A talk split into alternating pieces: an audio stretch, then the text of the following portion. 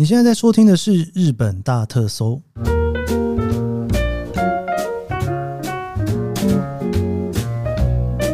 欢迎收听《日本大特搜》，我是 Keith 研究生。今天是二零二三年令和五年的七月五号，星期三。我们这个昭和时代的这一个单元啊，不知不觉来到了第四集哈。那前三集呢，其实是在我这一趟算出国旅游吗？离开日本的这一趟旅行之前，哈，一次录完的，那个每一年每一年这样子一路录下来，哈，有一种很奇怪的感觉。要说奇怪嘛，有点奇妙啦。哦。毕竟呢，这个就是从二次世界大战之后，哦，这个算是日本的恢复期的这一段期间，这个连续播了三个礼拜之后呢，还蛮多人蛮喜欢这一个主题的。不知道大家对于日本的那种昭和怀旧感有多少的想象在这里面哦？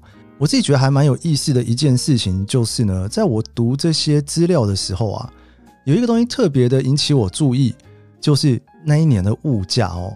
因为物价这件事情其实相当的有趣哦。我第一年在看这个物价的时候，还觉得没有这么大的感觉，就觉得说哦，就是一个数字这样。然后呢，每一年每一年在看那一年这个史料里面所介绍的物价的时候，就觉得哇，这个通货膨胀也通膨的太严重了一点点哦。那过去这三年哈，就是这个昭和二十二一二二这三年过去了之后呢，不知道大家觉得这个战后复苏的这个物价暴涨是什么样子的感觉？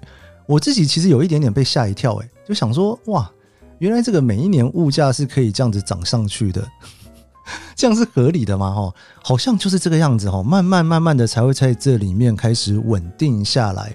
好的，我们今天要来聊这一个昭和的二十三年哈。昭和二十三年啊，其实已经是战争过后的第四年了。终于，诶，要说终于吗？应该说呢，开始有一些流行文化要开始了。我在准备这一集的时候，觉得还蛮有趣的。今天我们就一起来看看昭和时代，昭和二十三年在日本发生了些什么事情。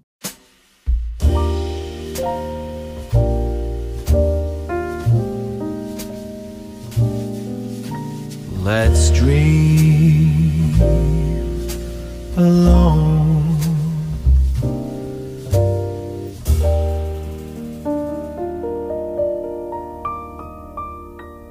我们这个主题呢，从昭和二十年开始聊起哈。昭和二十三年其实已经是战争过后的第四年。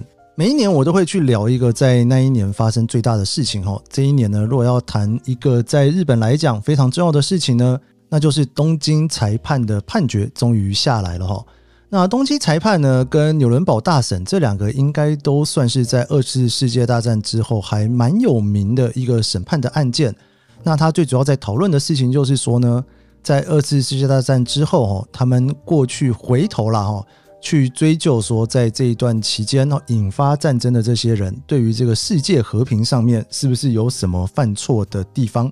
我不知道大家有没有看过 Netflix 上面有一部就是在讲东京裁判的故事，我自己还蛮喜欢的。我那时候在看这一部片的时候，就觉得哇，好有感觉啊！哈，因为里面其实牵扯到了蛮多蛮国际政治上面的因素哦。那最主要在讨论的事情就是说呢，在战争结束之后呢，战胜国去把战败国哦里面的人一起拿出来审判哈，那讨论说他们是不是有罪。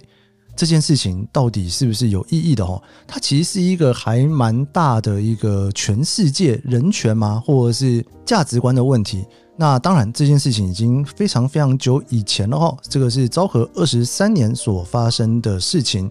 那这个东京裁判呢，它其实全名叫做吉东国际军事裁判哦。这个算是由二次世界大战的战胜国呢，联合国军十一个国家哦所组成的。那当然，败战国他们就去追究，就是日本的国家领导者个人讨他们的战争责任。那这个裁判呢，是从昭和二十一年那个时候就开始起诉的哈。那一直到了昭和二十三年，也就是一九四八年，最终呢才将这整个审判给判下来。审判的过程我们这边就不多说，大家若有兴趣的话哈，这个很多的史料啊，那 Netflix 上面也有一个专题哈，专门在聊这一个东京裁判的过程。不过不管怎么样，这个东京裁判结束之后呢，也算是正式的啦。大家对于二次世界大战算是有一个简短的告别吗？哦，就是说，就是对日本人来讲，他们就是正式的把这件事情给告一段落哦。真正的最终的告一段落，应该是之后 GHQ 离开之后的事情。好，我们这一年呢，有几件事情跟大家来聊一聊哈。这个四月一号开学的时候啊，前几年已经就是国小、国中已经有了，对不对？那今年的四月一号呢，是新制的高等学校全日制定时制哈正式开始哈。这一年的六月十三号，有一个非常非常大的新闻啊，就是大家可能都有听过非常有名的一个作家太宰治哦，他跟他的爱人山崎富荣一起入水心中哦，看到“入水心中”这四个字，觉得这日文也是有一点点美哈。入水心中是什么意思呢？其实就是跳到水里面自杀了哈。太宰治自杀的这件事情，应该很多人都有印象吧？毕竟呢，他算是这一个战后时代的一个大文豪啊！哦，那他的故事呢，很多都是在讲原本哦是一个富家族，那后来呢，他们在整个战争之后，整个没落之后的故事哦。在前一年啊，就是昭和二十二年的时候啊，其实太宰治的最后一本，诶，也不算最后一本啦，算是非常有名的一本小说，叫做《斜阳》哈。很多人对于太宰治最熟悉的小说可能是《人间失格》，我觉得《人间失格》这四个字啊，本身名字取得之好，这个很有想象空间，对不对？哈，就在讲一个人呐，哈，人间哦，那他是不是还有格呢？就是他是不是还有资格活在这世界上呢？他的那个遐想空间非常非常的大。那后来呢，也有一些电影啊、连续剧哈。陆陆续续用了这四个字哦来做他们的作品，但是其实跟原本《人间失格》是没有关系的哈。那在昭和二十二年的时候，其实太宰治发表的另外一本小说，这本小说我非常非常的喜欢呐。对我自己来讲，应该算是超越《人间失格》哈，叫做《斜阳》哈。哇，《斜阳》这本小说呢，真的是哇讲的有够惨啊哈！大家看了之后，可能都觉得非常非常的难过，非常悲伤的一本书哦。但是《斜阳》这本书，其实呢，在前一年呐、我有跟大家聊到，因为它是一个畅销书，所以“斜阳族”这一个词就成为了当年非常重要的流行语的语汇哈。不过到了今年啊，就是昭和二十三年的时候，太宰治呢他就自杀了哈。我刚刚有讲到这个自杀的这四个字哈，叫做“入水心中”啊。这个“入水”就是跳到水里面。啊，跳到这个什么川呢？是玉川哈。这个玉川上水的地方呢，他就是跳下去，然后就自杀了哈。好，那入水心中的心中是什么意思呢？对，心中就是你心目中的那一个心中哈。那心中这一个词呢，就是呃，翻成中文应该叫做殉情吧。那这一年呢，一九四八年啊，其实太宰治呢有一本没有完成的小说。那这本没有完成的小说呢，就叫做 Goodbye 哈，就是 Goodbye 再见哈。那这一本没有完成的小说啊，成为了太宰治的绝笔。而那一年呢，这个 Goodbye 啊，也成为了当年的非常重要的流行语哈。那这个流行语当然就是从太宰治的这一个遗作里面所取出来的故事。这一年的七月十五号，这个 GHQ 呢正式停止了报社跟通讯社的事先检阅哈。所谓的事前检阅的意思就是说呢，他们不会做事先审查啦。你这个新闻如果要报了，就可以报出去了哈。那所以其实这一年算是这个报章杂志啊大鸣大放的一年。这一年的八月十五号，还有一个大家可能会有兴趣的消息哈，不知道大家有没有在涩谷车站外面看过这一个忠犬八公哈？这个忠犬八公呢，其实在昭和十九年还在打二次世界大战的时候呢，为了他要使用里面的金属，所以就把它给撤走了哈。所以其实那边有大概几年的时间，忠犬八公是没有放在那边的。不过，在这一年昭和二十三年，就正式的又把忠犬八公的铜像给放回来了。好，我们来聊一聊这一年的物价。我跟大家讲，这一年的物价精彩了。这个小学校的教员哈，就是小学老师吧哈，他的薪水呢是两千块钱哈。前一年呢，我们在聊这个银行员这个刚毕业的薪水的时候，才两百二十块哈。这个收入啊，很明确的开始上涨之后呢，那当然整个物价就是其他的东西也会开始越来越贵了哈。我们来看米哈，米呢在这一年十公斤呢是两百二十二日币哦，比起前一年的十公斤是九十九块日元，涨了大概有两倍之多。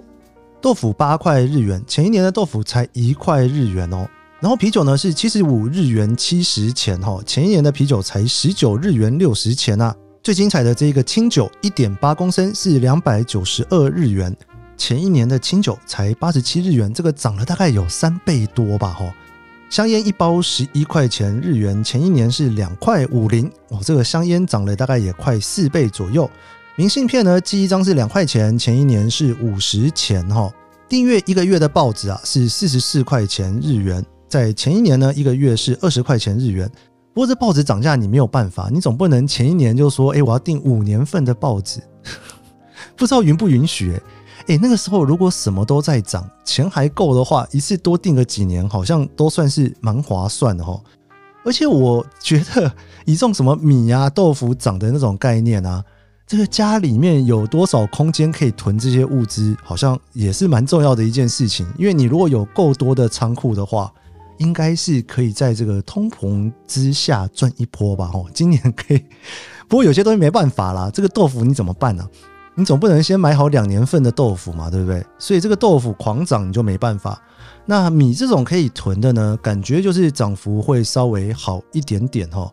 那酒这种奢侈品当然就是大涨特涨哦。电影的首轮片啊是四十块钱日元，前一年呢是二十块钱日元哦，所以看电影大概涨了两倍左右。搭乘国铁的起跳价是三块钱日元，前一年的国铁的起跳价是一块钱哦，所以说等于呢也是三倍涨哦。好了，这一年大家的感觉就是，诶，整个物价大概涨了三倍左右吧。这一年呢，在福冈县的小仓，它重新开始了这个算是自行车的比赛哈。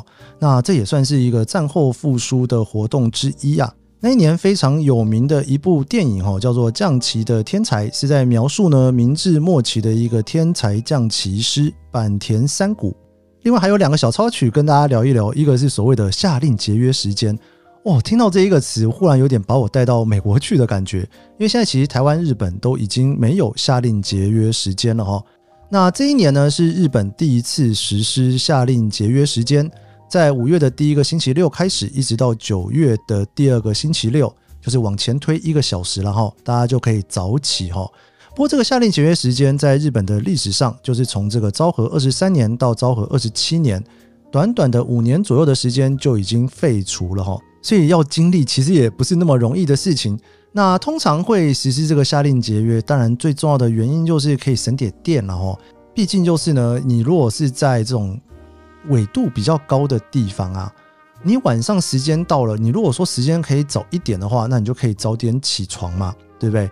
那你在晚上的时间里面呢，你就可以晚一个小时使用电，所以基本上对于省电来讲，还算是有相当大的效果哦。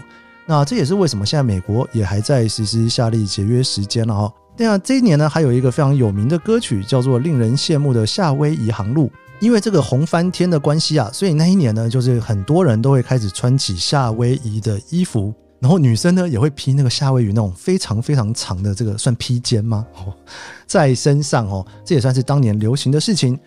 好，这一年其实还有一个非常大的流行的事情，我还没有聊到，这个就是美工云雀哈。美工云雀呢，在这一年算是正式登场。这个被大家称作昭和的歌姬美工云雀啊，它其实在昭和二十年的时候呢，就那个时候才八岁吧哈，就已经在横滨的山田剧场开始，就是算是踏入到了这一个唱歌的事业嘛哈。但是呢，正式踏入这个所谓的艺能界啊，就是今年的昭和二十三年。那美空云雀这一年非常红的歌曲呢，叫做《悲伤的口哨》哈。这首歌因为非常红，然后它本身呢又是电影的主题曲，电影红了，歌也红了，美空云雀也大红了哈。美空云雀从这一年开始发迹，然后呢一路红到什么时候呢？其实一直红到了昭和的最后一年，也就是平成元年的六月啊，在昭和天皇驾崩之后的半年呢，这个所谓昭和的歌姬的美空云雀就在那一年离开了哈。所以大家讲到美空云雀，就会想到昭和；讲到昭和，就会讲到美空云雀。我想跟多跟大家聊一聊美空云雀在那一年的事情哈。美空云雀呢，在昭和二十三年算是正式的出道嘛哈。不过，其实，在出道之前呢，他就已经不是个陌生的人物，因为呢，他在昭和二十一年的时候啊，那时候他才九岁哈，他就参加了 NHK 的这一个所谓的歌喉自慢素人音乐会。我其实之前有跟大家聊到，这算是一个 NHK 的选秀节目，然后到现在还有哦哦，就是你可以是一个素人，然后过去唱一首歌哈。那当然，这一个节目其实捧红了非常多后来的歌手，美空云雀其实也算是在这里面的其中一个。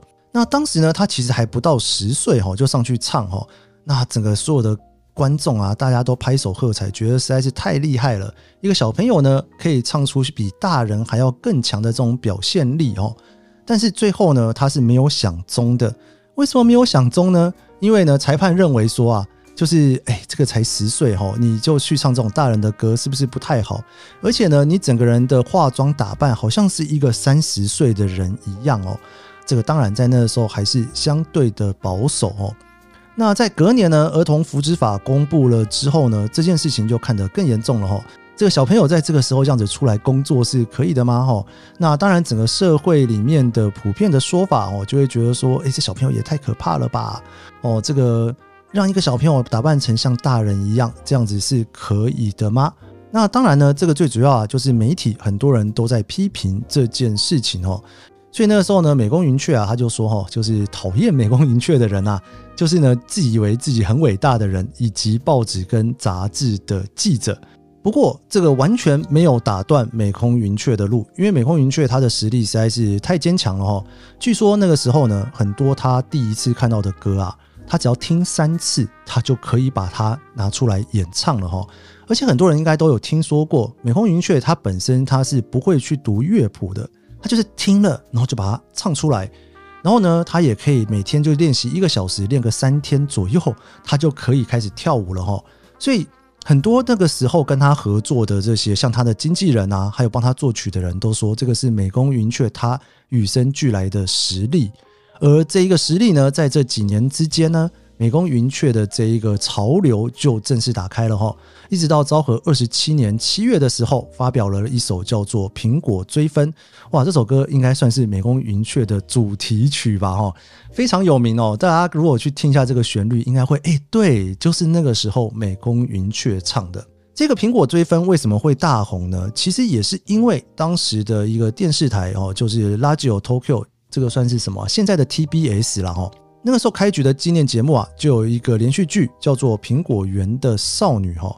那这一首到后来非常有名的这一个《苹果追分》呢，其实本来一开始不是 A 面的歌曲哦，是 B 面的歌曲。但是因为实在是太红了哈，就 A 面这首歌曲没有真的非常红，结果 B 面歌曲红到不行。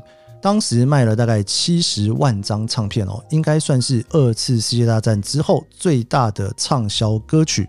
当时啊，就是负责做这个歌曲的作曲家米山正夫啊，他说在这么短的期间之内啊，就是所做出来的这样子的歌曲，一开始其实觉得是没有机会的哈，就没有想到这首歌就因此而大红哦。那这首歌里面呢，有一段呢，我请 Chat GPT 稍微帮我翻译了一下这首歌的中文哦，我们来看看他怎么写的哈。这首歌在唱的事情是呢，苹果花的花瓣在风中散去，在月夜月夜悄悄的。啊啊啊！嗯哦，因为他原本是 A A A 啦哈。金青的少女哭泣了，痛苦的分别，她哭了。苹果花的花瓣在风中散去。啊啊啊！好，第二次真的是啊啊啊哈。然后后面这一段是非常非常有名的一段哈，这个算是呢，算是独白吧哈，不算是用唱的哈。这段真的非常有名，很多后来有一些舞台剧啊什么的都会去运用这一段话哈。这段话写的是呢，岩木山的顶峰，白色像棉花一样的云，慢慢的飘过，桃花开了，樱花开了，然后早开的苹果花也开了，这是我们最快乐的时刻。而这首歌呢，也算是正式奠定了美工云雀的地位。在昭和二十七年四月的时候，美空云雀呢，他在歌舞伎座公演哦，然后唱了这一首歌，所以很多的民众呢是可以在那个时候看到他的。讲到这个歌舞伎座啊，在那个年代绝对不是一个流行歌手可以走上去的地方，但是呢，美空云雀他就以一个流行歌手之姿，在歌舞伎座上面唱了他的这一首成名之作。昭和二十三年，物价狂涨的一年，也是美工云雀它正式发迹的一年。现在回头想想，美工云雀，哇，不知道大家对于他最熟悉的歌是哪一首呢？应该非常多吧。好了，我们这一集的昭和时代就到这边。如果你喜欢这期节目的话，别忘了帮按下五星好评，也追踪研究生的脸书和 IG。我们明天见喽，拜拜。